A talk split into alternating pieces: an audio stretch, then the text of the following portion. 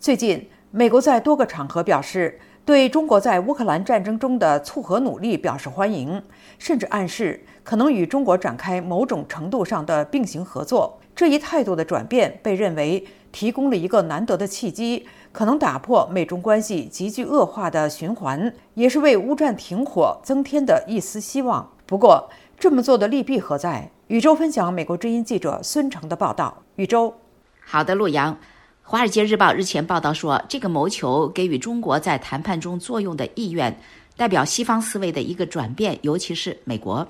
目前还不清楚美国及盟国将如何与中国在调解乌克兰战争的问题上平行推进和平，但是美国有很多明智的理由这样做。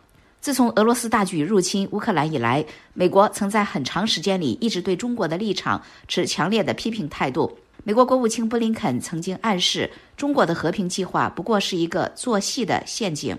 英国外交大臣詹姆斯·克莱弗利不久前访问美国期间指出，西方不应该像站着马槽的狗一样阻挠可能的和解方式。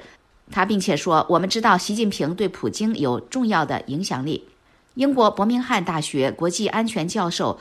史蒂芬·沃尔夫在给美国之音的一封电子邮件中说：“美中在乌克兰战争问题的合作不仅是可行的，而且更是可取的。”他说：“美中关系可能是自从1970年代以来最糟糕的，不能再因为乌克兰战争而引发更多的不稳定。双方如果可能共同努力达成战争的外交解决方案，也可能为国际秩序的稳定铺平道路。”而布林肯国务卿不久前在《华盛顿邮报》主办的座谈中表示。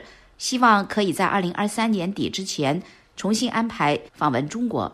哈佛大学国际关系教授斯蒂芬·沃尔特最近撰文说，如果那些从五角大楼泄露的文件可信的话，乌克兰无法击垮俄罗斯。无论拜登政府的大多数高级官员在公开场合说什么，他怀疑他们都对这个残酷的现实心知肚明。他并且问道：“怎么办呢？”沃尔特在外交政策网站上的文章指出。敌对超级大国携手撮合，并不是没有先例。在冷战最激烈的时期，美苏两国都曾经希望停止中东的某些冲突，并且分别向各自支持的国家施加压力。不过，这么做也不是没有风险和挑战。曾经担任美国国防部中国事务主任的约瑟夫·博斯科日前说：“中国对普京有特殊的影响力，也许不错。”博斯科在国会山网站发表的文章中指出：“不过。”无论如何，习近平作为一个诚实中间人的角色都是非常值得怀疑的。